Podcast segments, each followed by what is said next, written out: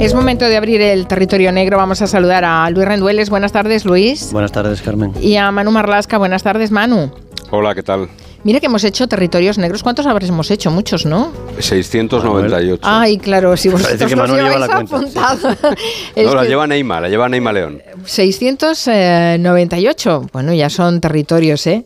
Eh, por cierto, el ¿cómo fue por, por... ¿Era Valladolid donde estabais haciendo el, el Sí, bolo sí, este sí. fin de semana? Valladolid, Valladolid. en muy bien. Valladolid, el sábado por la mañana, ¿qué tal fue? Estupendo, mucha Sí, gente ¿fueron pagó dinero. oyentes? Sí, sí, sí, increíblemente. Sobre Hombre. todo escuchar al, A Manu. Al, al jefe, no, a Manu no, a Manu está muy No, bien. a mí no. Al inspector Hombre, jefe de fugitivos. Porque de el lunes, el lunes nos generaste unas expectativas que yo hubiera cogido el tren inmediatamente y me hubiera plantado el sábado por la mañana a escucharos. Bueno, es que es lo que ¿eh? pasó. De hecho, estaba toda la gente diciendo, bueno, vinimos aquí después de lo que dijiste en Territorio Negro. Sí, sí. Bueno, está bien. Eh, la la verdad es que aprendemos mucho con vosotros. Mm, Pero a, veces es muy duro a- aprender en el territorio negro. Es un, un caso como el de hoy, como el, el caso que nos vais a contar, en el que no sé si es que no hay justicia, es que se tarda demasiado, qué es lo que ha pasado para que eh, vaya em, esta situación de desesperación en, en Antonio Buza, que es un matemático sevillano que lleva cuatro años, cuatro años, luchando para que se haga justicia de su hija, con su hija Ana, que eh, fue, bueno, murió a los 19 años en una cuneta de una carretera de Sevilla. Digo murió porque es que no sabemos si la asesinaron, si no, sí que todo esto está, está bueno, mm, está estudiándose todavía cuatro años después. Eh, lo que sí tiene muy claro Antonio Buza es que mm, su vida cambió para siempre el 7 de septiembre de 2019. ¿Cómo se entera él y qué pasa para que eh, su hija Ana acabe en esa cuneta?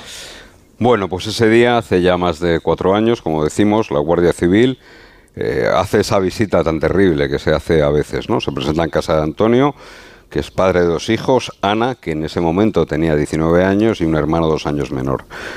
Él, cuando abre la puerta a la Guardia Civil, él no sabe muy bien qué ha pasado, cree que le han robado en alguna de sus eh, propiedades, pero no. Le dicen que Ana ha muerto en extrañas circunstancias, y se lo dicen así textualmente, ha muerto en extrañas circunstancias.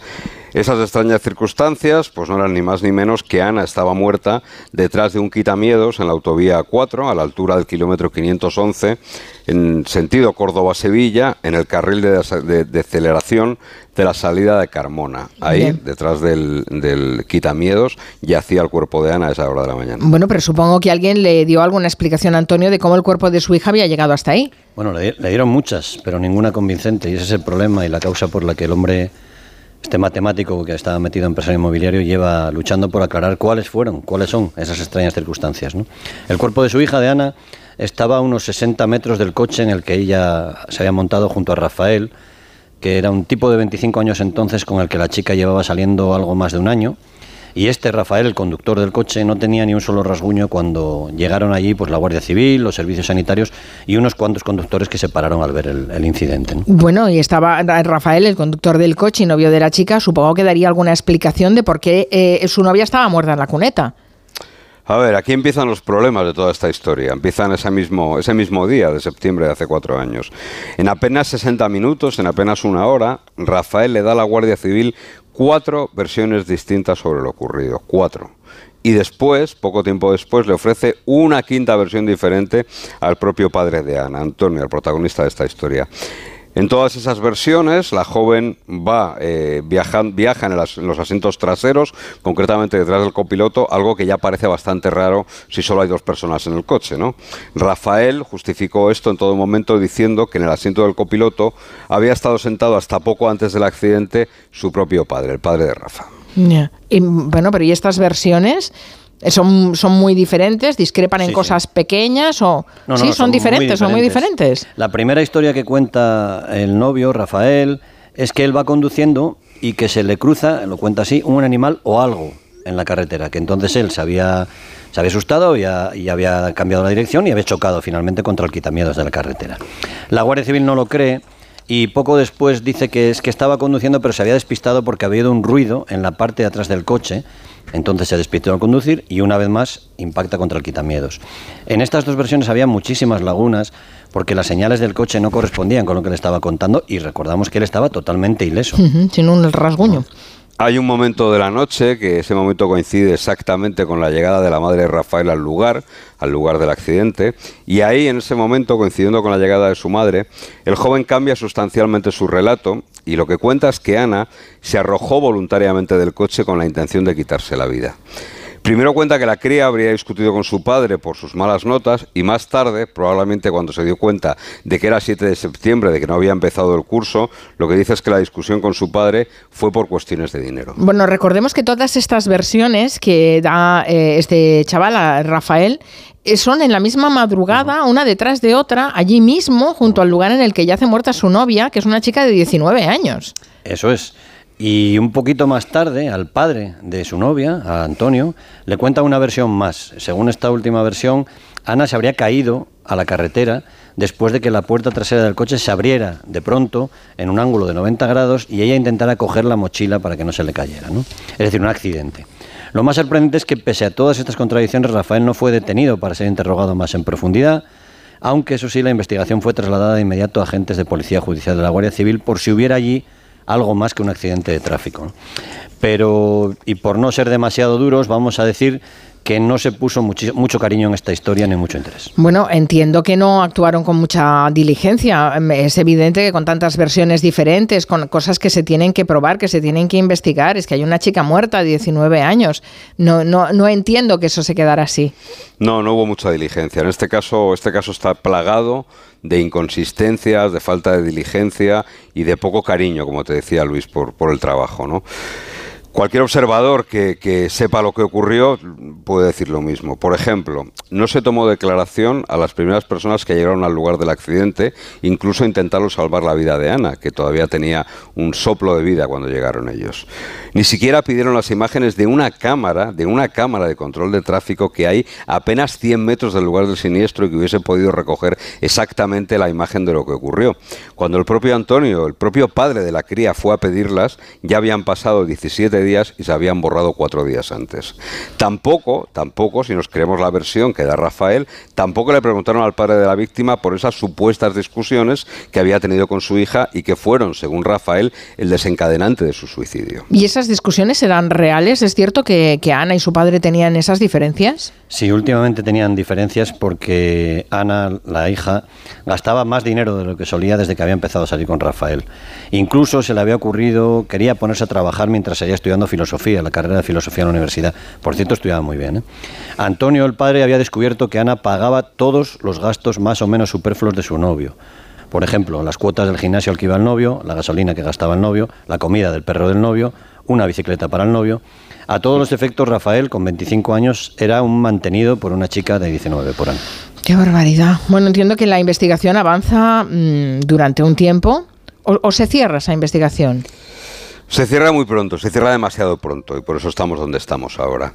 Se cierra tan pronto que a los 11 días, cuando Antonio Buza se presenta en los juzgados, los juzgados competentes de Carmona en este caso, lleva un procurador para personarse con el procedimiento y en ese momento, en ese instante, en la primera visita que tiene Antonio a los juzgados, tuvo un encontronazo con la jueza de Carmona encargado del caso, una mujer que se llama Rocío Villarrubia, que le recibió con las siguientes palabras textuales. Su hija se ha suicidado, está clarísimo. ¿Se entera o no se entera? En caso de que fuese violencia de género, le, correspondería a mi compañero de arriba y no a mí. Ahora me voy a la sala de vistas que tengo cosas importantes que hacer. Lo despachó así y en ese momento Antonio ni siquiera sabía ni se podía imaginar que esa mujer que le había despachado con esas cajas destempladas era la jueza instructora del caso de su hija. Bueno, pues tuviese o no tuviese razón su señoría, no parecen en cualquier caso las formas adecuadas, las maneras adecuadas para tratar a alguien que además acaba de perder a su hija en unas terribles circunstancias. No, no, sé, no sé cómo se debió quedar Antonio, pero ¿qué hace a raíz de esto? Pues empezar a pelear, una pelea que todavía no ha terminado. ¿no? Contrata un abogado, recurre en la decisión de esa jueza eh, tan agradable que, a la que, con la que se había cruzado. Ella y el fiscal se oponen a reabrir el caso, alegan que ya se había investigado lo suficiente. Y el representante de la fiscalía, que no deja de ser una entidad pública, llega a escribir, y voy a leer textualmente, es comprensible que un padre no acepte el suicidio de su hija y busque culpables en terceras personas. Pese a esta dureza, Antonio siguió peleando y consiguió que la audiencia provincial ordenara reabrir el caso en noviembre del año 2019, porque según el auto de esos jueces sí que habían quedado muchas cosas sin investigar. Hombre, es eh, por, más que Antonio, como dice el Ministerio Público, ¿no? que es, comprensible que un padre no acepte el suicidio, de su hija, pero es que si las cosas están tan eh, turbias, eh, se, ha, se ha demostrado tan poco, hay tantas versiones, está todo tan deslavazado, sinceramente, es que es como para sospechar. Mm, hablemos de esas cosas que no habían sido investigadas en la muerte de Ana. Pues un montón de ellas. Una probablemente la más importante o la más significativa, lo que daba contexto a todo lo que estaba ocurriendo, era un correo electrónico que una psicóloga que había sido orientadora escolar de Ana le envió al padre de la víctima, después de saber la, muerte de Ana. La chica contactó con ella, Ana contactó con esa psicóloga en marzo del 2019, cuando apenas llevaba seis meses con su novio. En ese correo, eh, ella lo que hacía era pedir ayuda para Rafael, para su novio, al que tildaba de celoso y de manipulador. Decía que, por ejemplo, no le permitía ir con los compañeros de clase porque pensaba que le iba a ser infiel y que incluso ese mismo día, en ese afán controlador, había sido violento con ella. O sea que ahí el padre de Ana se da cuenta de que su hija tiene todas las trazas de haber sido víctima de, violencia de género, de, vamos, de ser víctima de un crimen machista. ¿Las investigaciones seguirían por ahí? Bueno, ha costado muchísimo trabajo al padre que se redirijan hacia ahí. ¿no? En diciembre de 2019, Rafael, el exnovio, el novio, declaró por primera vez como testigo, pero fueron sucediéndose episodios como mínimo inexplicables. ¿no? La jueza le pide al joven que entregara su teléfono móvil él le contesta que tiene poca batería en ese momento y la magistrada le dice que no se preocupe, que se lo lleve unos días y que lo, y que lo entregue luego. Con lo cual este chaval, este tío, tuvo tiempo para borrar lo que quisiera. Bueno, esto me suena insólito. No sé vosotros que tenéis más experiencia que yo, pero esto parece insólito, ¿no? Bueno, en aquel momento era un testigo, no estaba... Eh, eh, y bueno, y, la jueza consideró que no debería eh, intervenir el móvil de inmediato, ¿no? Pues nada, y me imagino la frustración de, Antonio, de ver que, parece que nadie quiera ver lo que él ve, ¿no? Es que la investigación, lo decíamos antes, está llena de negligencias, de falta de cariño, está llena de boquetes, de boquetes que Antonio ha tratado de ir reparando, ¿no? Por ejemplo, el teléfono de Ana lo encuentra el propio Antonio, su padre, en el lugar del accidente tres semanas después del siniestro porque nadie lo había recogido. El volcado del teléfono y del ordenador de la víctima ha llegado ahora, cuatro años después de los hechos. Pese a todo, Rafael fue imputado finalmente, logró que se le imputase por la muerte de Ana el 3 de julio del año 2020, diez meses después del accidente.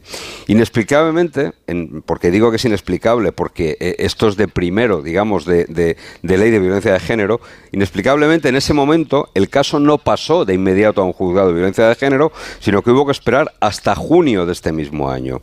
Y actualmente la jueza, los fiscales, la secretaria judicial y el comandante de policía judicial que llevaron el, casa, el caso de Ana ya están fuera, están en otros destinos. Y probablemente ese, ese, éxodo eh, ha ayudado a dar un empujón a las investigaciones, porque, bueno, hay gente nueva que está tratando de dinamizar el caso y, por supuesto, ese incansable empeño de Antonio en, saber de verdad lo que ocurrió. Hombre, si tres semanas después estaba todavía investigando y rastreando el lugar del crimen hasta encontrar el teléfono de su hija, imagino que eh, la lucha de Antonio Buza no es que sea solo incansable, es que, es que está ocupándose de todos los agujeros que dejó esa investigación. ¿Qué, más ha hecho para...? Se está, dejando la vida este hombre, pero tiene una voluntad inquebrantable.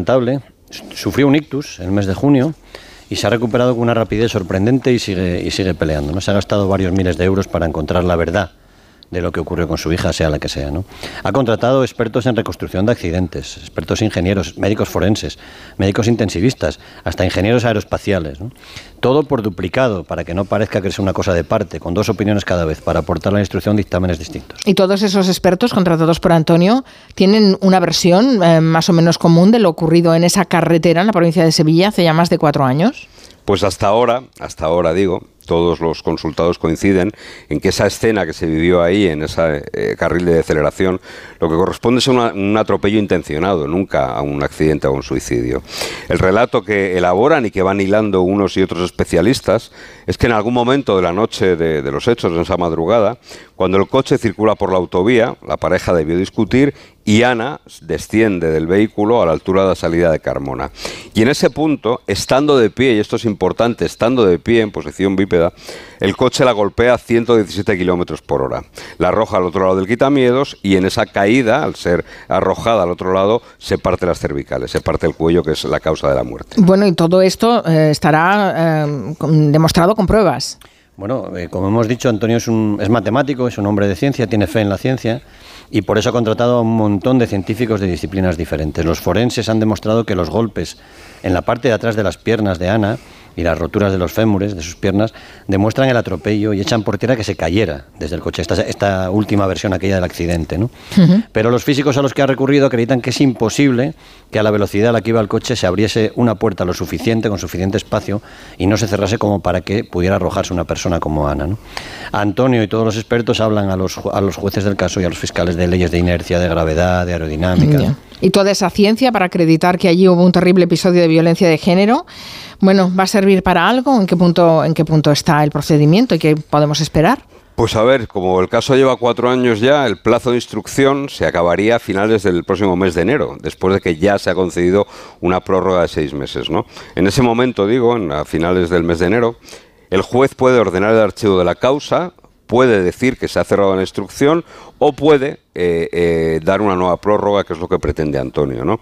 En este tiempo, en ese tiempo de prórroga, el padre de Ana ya pretende que los el resto de peritos que ha contratado puedan, por ejemplo, analizar los datos del teléfono y del ordenador de Ana, un ordenador al que, insisto, eh, el, el, sospechoso tuvo acceso días después de los hechos. ¿Por ¿Ah, qué? sí? Porque se presentó en casa de sus padres, que aún estaban en estado de shock y no sabían muy bien, estaban, eh, eh, pues eso, pues con, con- con el shock lógico de lo que había pasado, y con la excusa, dijo Rafael, de eliminar cosas que les iban a resultar desagradables, eliminó cientos de archivos que están siendo estudiados ahora. Qué barbaridad. Es bueno, en total, que en, en enero el juez puede dar por cerrado el caso sin esperar esos últimos informes. Eso es. Eh, Antonio y la ciencia van a luchar contra ese calendario una vez más. Los expertos en mecánica y aerodinámica que ha contratado van a echar por tierra esa posibilidad del suicidio, pero seguramente necesitarán algo más de tiempo. Y como la Guardia Civil y el juzgado tardaron cuatro años solamente en volcar los teléfonos móviles y el ordenador, parece justo que la familia de Ana disponga de un poquito más de tiempo que esos meses. Bueno, ya me había dicho al principio que hay territorios negros que nos, eh, que nos mm, ponen de mal humor. Este es un caso clarísimo. Sufrimos por, por Antonio y por lo que le haya podido pasar a Ana. Tenemos abogados entre la audiencia. Eva Prado, por ejemplo, que está siguiendo lo que estáis contando y dice que hay instrucciones de juzgados que dejan mucho que desear y pide un mayor aumento de presupuesto para justicia en los presupuestos generales del Estado. No sé si tanto es eh, una cuestión de recursos como una cuestión de, inte- de- de- de disposición y de que la gente haga el trabajo que tiene que hacer. En seguramente, fin, seguramente las dos cosas. las dos cosas, sí, desde luego. Pues nada, ya nos habéis girado el carácter para toda la tarde. Luis Rendueles, Manu Marlasca, gracias. Buenas tardes.